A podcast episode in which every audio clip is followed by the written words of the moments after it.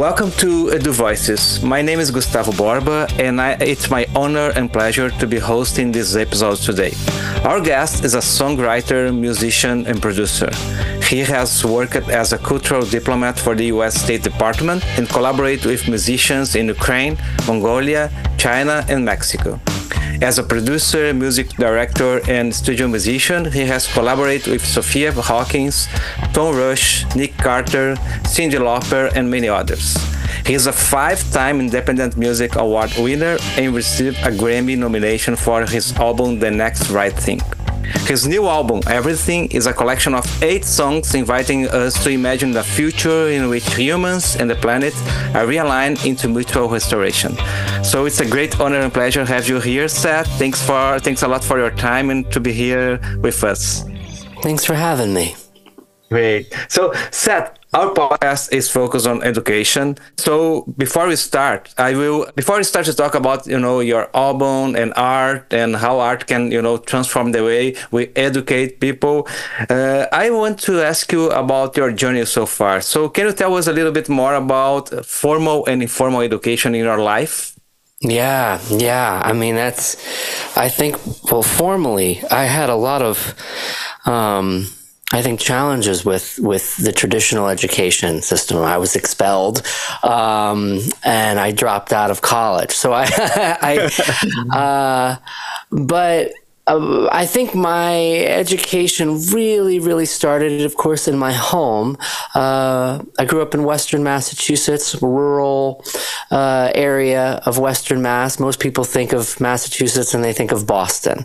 Yeah. We're two hours west of Boston. Um, uh, growing up in a small town called Shelburne Falls, the predominant economy, other than tourism, was uh, grew up around a lot of maple syrup farmers, uh, and uh, in my home, uh, I had a younger sister named Hallie and my older brother named Jamie. And my brother was probably one of my, still to this day, one of my formative teachers uh, not only in in music and communication, but in but in life. He was born with autism. He lived his life uh, without the ability to speak.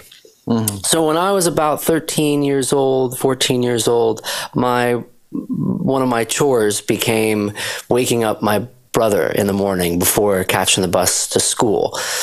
And so there was 50 minutes where I would I would go into his room, I would get him cleaned up and showered and dressed and then I'd give him breakfast, I'd give him his anti-convulsive medication, and then there would be another PCA worker that would come and take him for his day program, his school. And and I would change and hop on the bus and I would go to school. And um, it was it was an interesting thing because I had a whole I had a whole life and a whole journey that happened every morning with my brother and through this through this nonverbal relationship mm-hmm. where um, I really learned what not saying says. I really learned a lot about how to communicate to someone without words. And um, I didn't look at it as an education, but as I continued some of my formal education, I kept coming back to all of the tools that it takes to establish a relationship with another human being.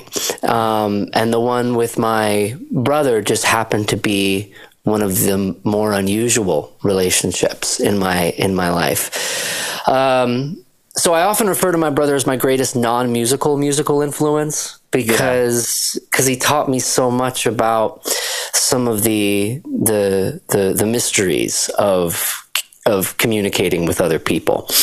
Uh, and then I, I, continued on my formal education. I went to Berklee College of Music. I was a songwriting major. Um, and and I was just kind of looking around at school and going, I think I'm ready to just kind of start playing for people instead of grades. And I was definitely naive and a little hot headed around that uh, that assumption. But um, I dropped out of school. I made a record in my parents' basement, uh, which was the Next Right Thing album. Yeah.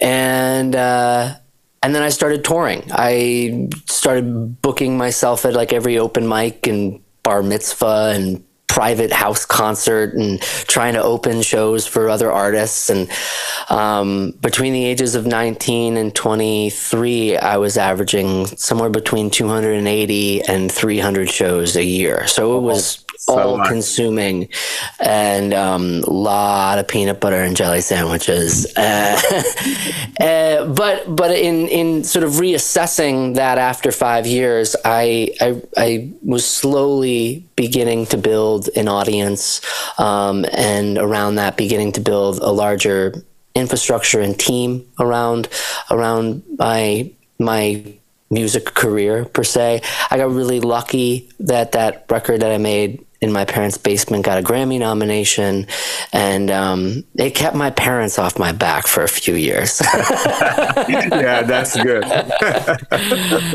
uh, but um, but now where I, you know I've been making my living really um, as adrienne marie brown has this she's got this wonderful expression about movement building that all, mm. all things have to grow at the speed of trust and that was certainly true with my relationship with my brother and the intimacy of that relationship at home.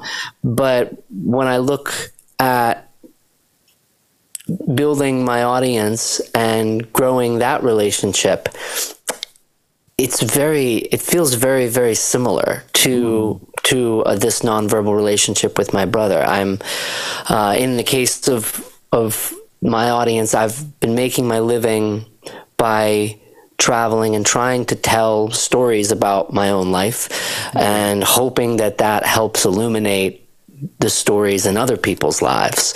Um, and it's been a it's been a great way so far. I'm 35 years old now. It's been an amazing way of getting to know myself. So I'm I'm I'm grateful. It's good work if you can get it. Yeah, that's great. Yeah, it, it's nice to hear you talking about it because you know I was watching your uh, TEDx talk too, mm-hmm. and I remember that uh, I think you said something related to how your brother helped you to learn how to listen to to different you know ways to you sure. know connect it to each other. And nowadays, I think in, in education, especially for teachers and professors, that's a competency that's really hard to have listen to the mm. kids and understand the you know the different views that they have and the pluriverse that you know we do every day and the different cosmovisions and everything i think. That that's something that you know you learn uh, you know in, in our house. That's really hard to to learn. And i think it's really important for everyone nowadays actually. Yeah. well you know it's one of these things. I i, I make you know my work is is as a songwriter right? And using words. And and almost on a daily basis i come back to this place of how how words fail us at express at expressing some of the most meaningful things in life. Mm-hmm. and um, and also when it comes to even like you know peace and conflict how language is so sort of tangled up in the brokenness of of things.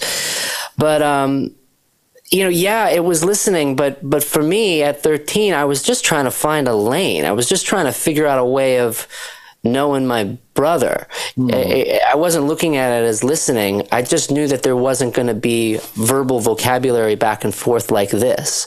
But you know, I would have to some of it was filling in the blanks in communication, but I would I would have to really see, oh man, like when he has this body language, he's about to have a seizure.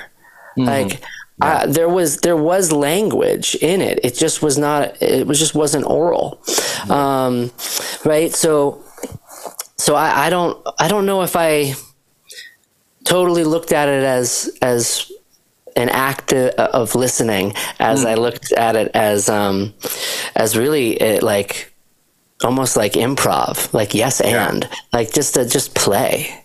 Yeah, yeah, I understand that. Yeah. Yeah, great. So let me ask you something, you know, uh, related to uh, the education nowadays. Uh, we have a lot of people that you know they believe that you must work with you know quantitative methods and put all the effort in math and you know this kind of stuff but we actually know too, especially during the pandemic time, that art is something that's really important for us to, you know, improve different abilities and creativity uh-huh. and things like that. So, uh, what's the role of art for you in education? Um, the role of art for me in education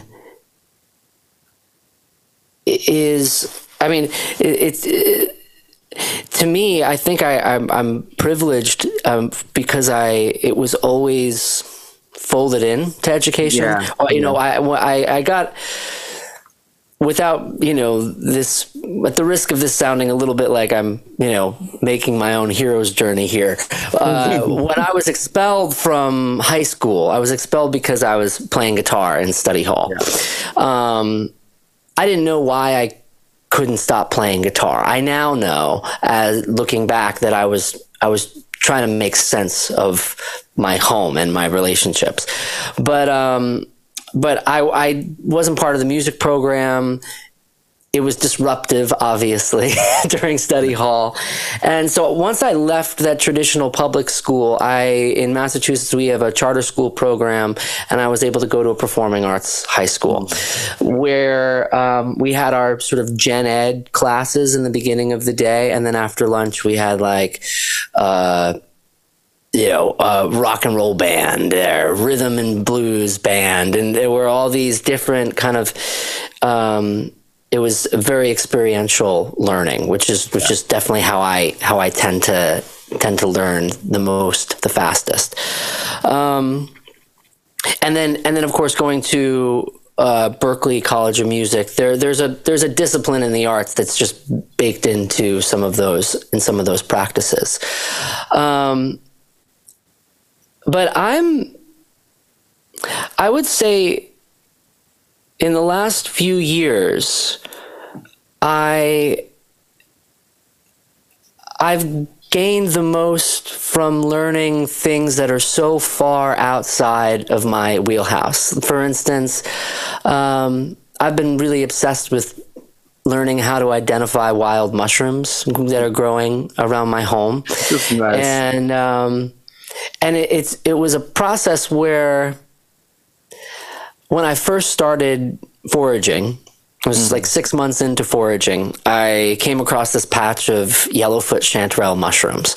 And uh, I had never identified these mushrooms before. Uh, didn't totally know what they were. I had an idea, but I brought them up to my nose, and one of the ways of, of identifying them is they should smell sweet, like a, like an apricot, like fresh yeah. apricots or something like that.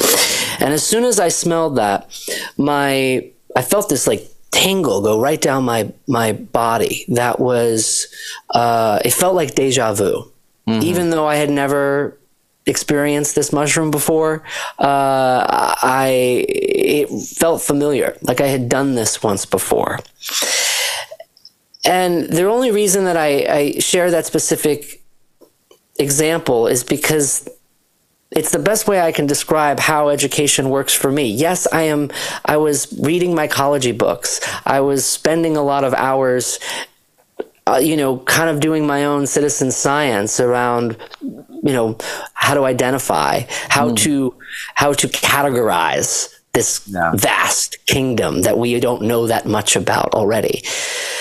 And then, and to me, the knowledge was actually already in my body Mm-hmm. It wasn't something that I was learning. It was it was actually something that I was tethered to all the time and finally able to reconnect with it.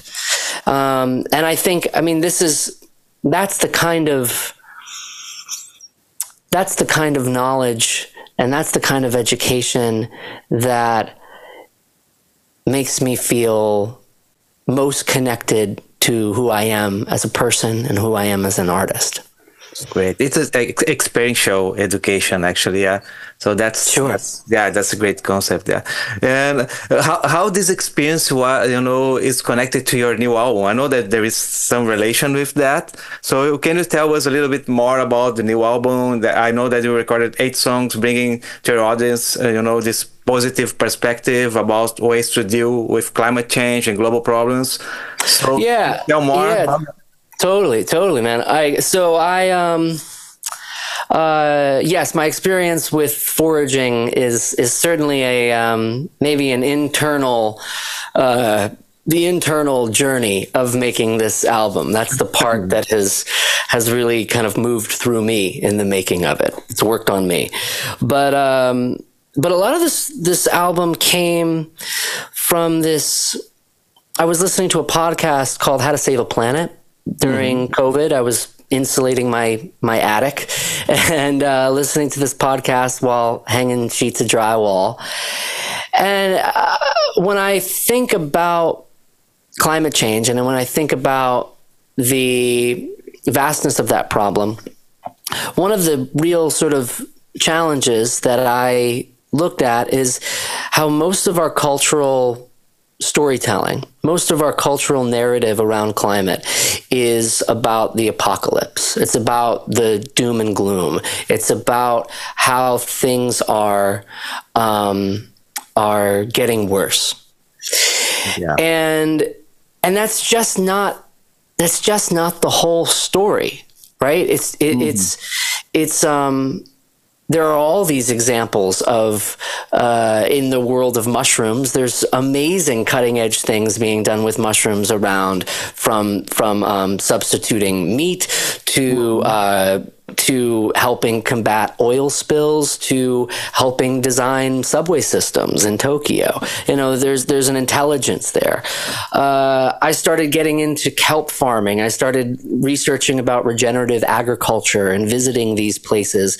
I started working with um, a local organization called Trout Unlimited that um, really is involved with rewinding the rivers. Much of the of our rivers have been straightened for ag- agricultural purposes, and then by literally putting the bends back into them, it creates more habitat for things like you know ducks and geese and fish to lay their eggs and where the current changes in the bend. Um, now, each time I kept diving into a climate solution, I kept coming back to this this truth, which is that it was human it's human beings and communities that are actually at the heart of all of these solutions these mm-hmm. solutions are not it's not about some crazy down the line technology that's coming yeah. to rescue us it's yeah a little bit of it is about needing less mm-hmm. but a lot of it is about coming into a mutually beneficial relationship again. Um, I read this book that was beautiful by Robin Wall Kimmerer, uh, and it's called Braiding Sweetgrass. And she's a um, ecologist at uh, SUNY New York, and also an indigenous um, author. She was asking her first year students for name an example of relationships that human beings have with nature that are positive. Most of us are hard pressed to think of an answer. All there's yeah. this, this sort of rolodex of negative impacts. Um, but the way I look at it, having kind of dove into this these climate solutions, is the last 50 years of the climate movement was about saying no to things. It was about saying no to this pipeline, saying, um, you know, no to this special interest group. Uh, and, and we're in a real shift because these solutions we have, they are they are alive and happening right now. So this whole movement is in this process of shifting to saying yes. And I wanted to build a an album that that was sometimes a little scientific. Mm-hmm. Um, from time from time to time, songs like "Witches of the Wind," which is about um, you know urban ocean farming, and uh, things like kelp farming and floating solar panels and shipyards.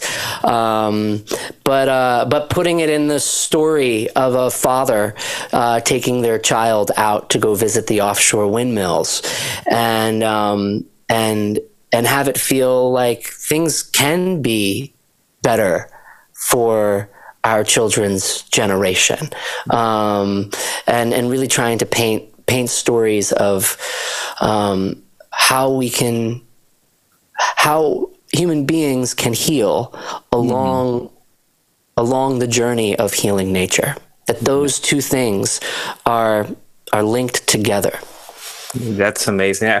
Actually, I love the album, and I have a lot of you know things to share with you about the, your last answer. The 1st mm-hmm. one is that you know about technology. I was talking with Satish Kumar last last week. He's the, one mm-hmm. of the founders of Schumacher College, and mm-hmm. I asked him about uh, AI, and mm-hmm. he said Gustavo, we have 8 billion organic uh, intelligence and, you know, a lot of people here in the world. And you are like, these people, they are, uh, we are considering that they cannot do anything. We must, you know, bring these people, back, make, make them understand that we are nature and you can solve the problems together. So I think it's really connected to, you know, the idea you're bringing to us, Seth, and all this connection and relations between people, and this understand that we are nature. Actually, we are part mm-hmm. of nature. I think that's that's mm-hmm. the main point. Yeah, that's yeah. It, it's you know, in a way, it feels a little bit like it's it's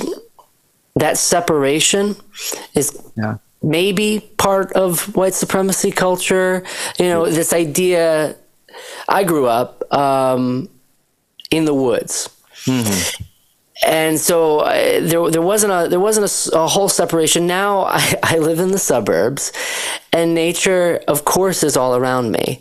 But most of my peers now think nature is this thing that you get into the car and you go visit. Yeah, that's the right. Point. Yeah. Is is it's just that's where we messed it all up. yeah, yeah, I totally agree with you. Yeah. we must change this. Yeah, that's yeah. the point. That's great. Yeah.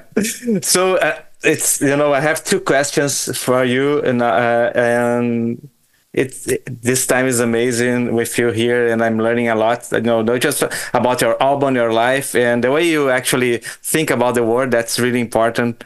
And but i have to uh, ask you these two questions because i'm doing this for all the guests and it's important for the audience to know know more about you. They will know about your music you know about your thoughts here but it'll be nice if you can share something you are reading. You just you know uh, talk about a little bit about one of the books that you read, but something you're reading right now and something that you are listening. That's something important for us to know too. Hmm. Hmm. Um. Man, am I reading anything at the moment?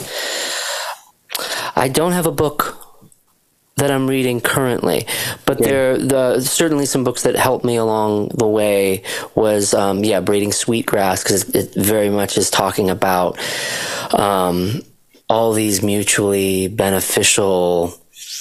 Uh, systems that we are a part of in the natural world. Um, and a lot of it is, is anchored in the wisdom of indigenous knowledge.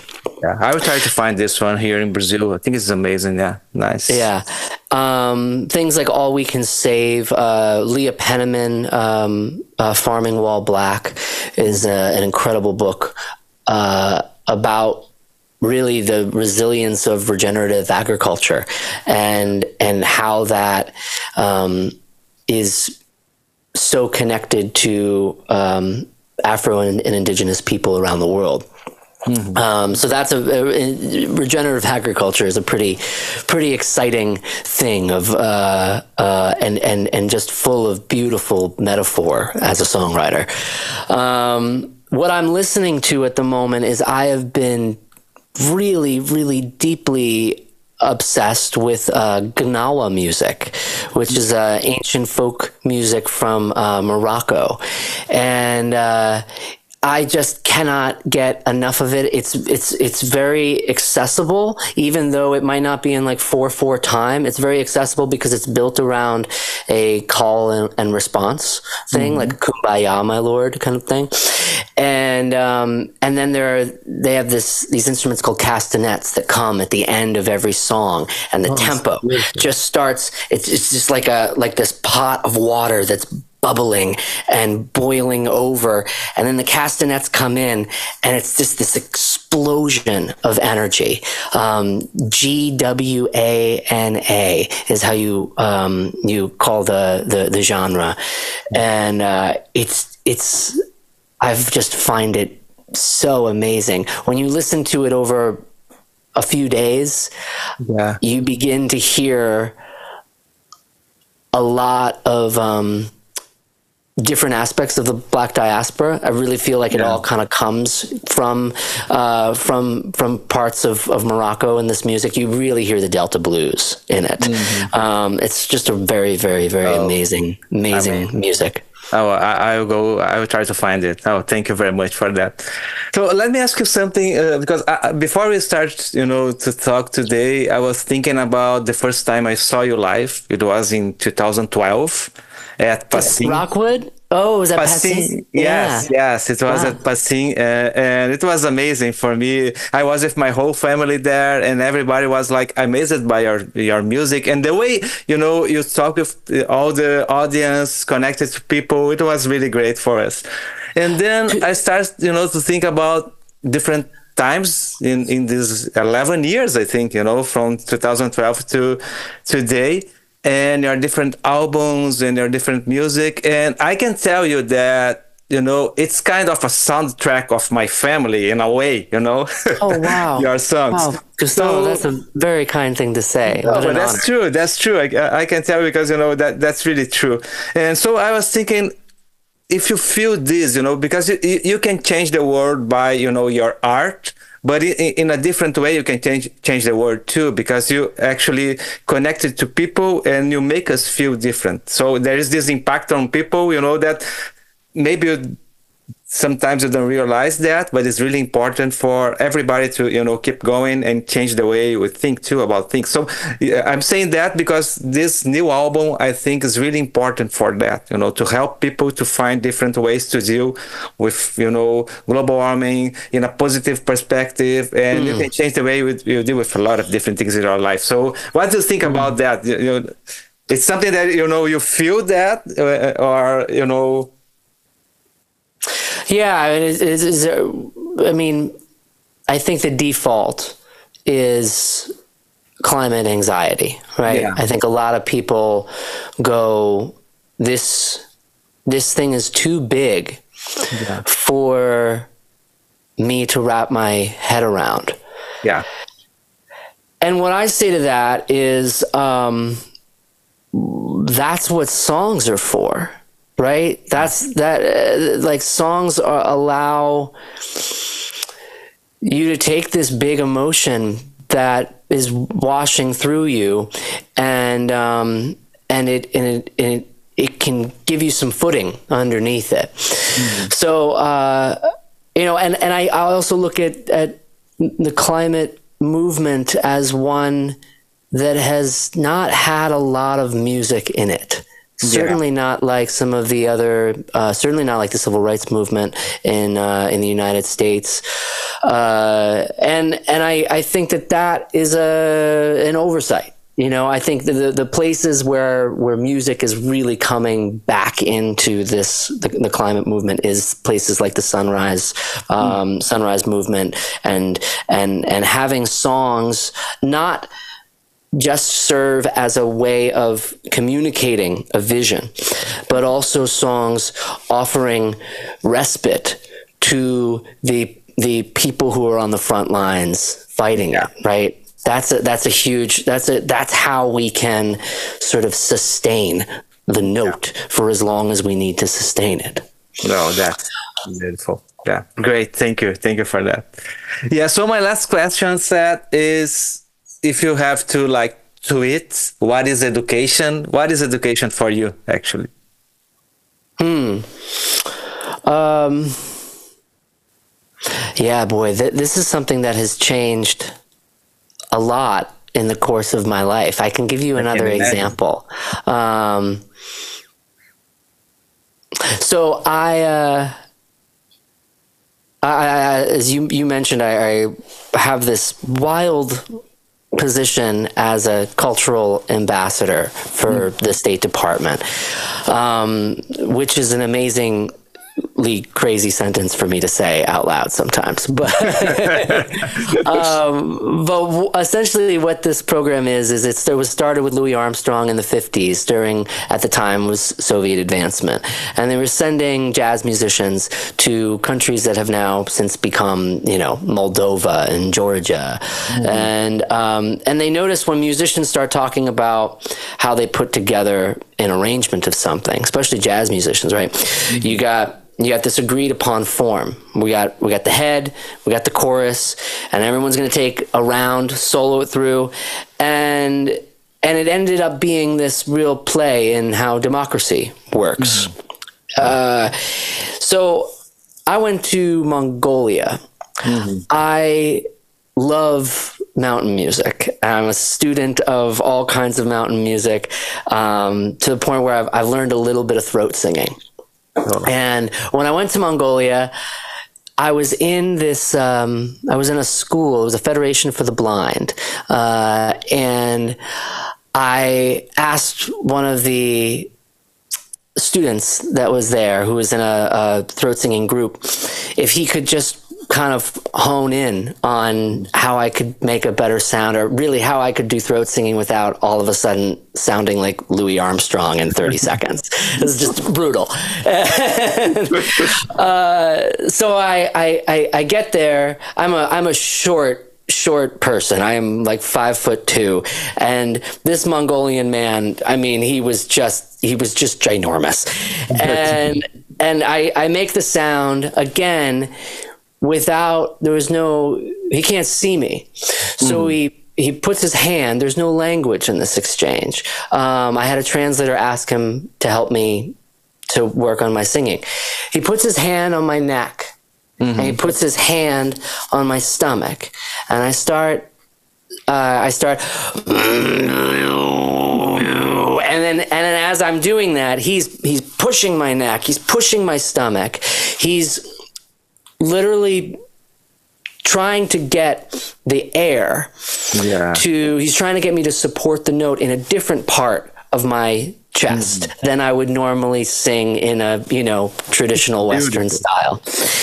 And um, and I learned more from that three minutes with him mm-hmm about how to produce overtone singing than I've ever learned from a YouTube video or from yeah. listening to it. And it was a perfect example of of education to me because um, the teachers were everywhere. Yeah, that's right? beautiful. Yeah, yeah, yeah. That's something. Yeah. I, Thank you very much. Yeah, that's that's a great way to describe this connection because you know, for me, education is something that always will uh, you know. Uh, we'll have this opportunity when you have people connected to each other. That's the point. Mm-hmm. And you just g- gave me one example of this kind of connection, you know, in a different level. That's amazing. Mm-hmm. Yeah. So, Seth, thank you very much for the conversation. It was mm, amazing. Great to be thank here you. with you. And I hope you'll be here in Brazil sometime. Yeah. I hope so you know, too. Great. I hope so too. Yeah. thank yeah. you.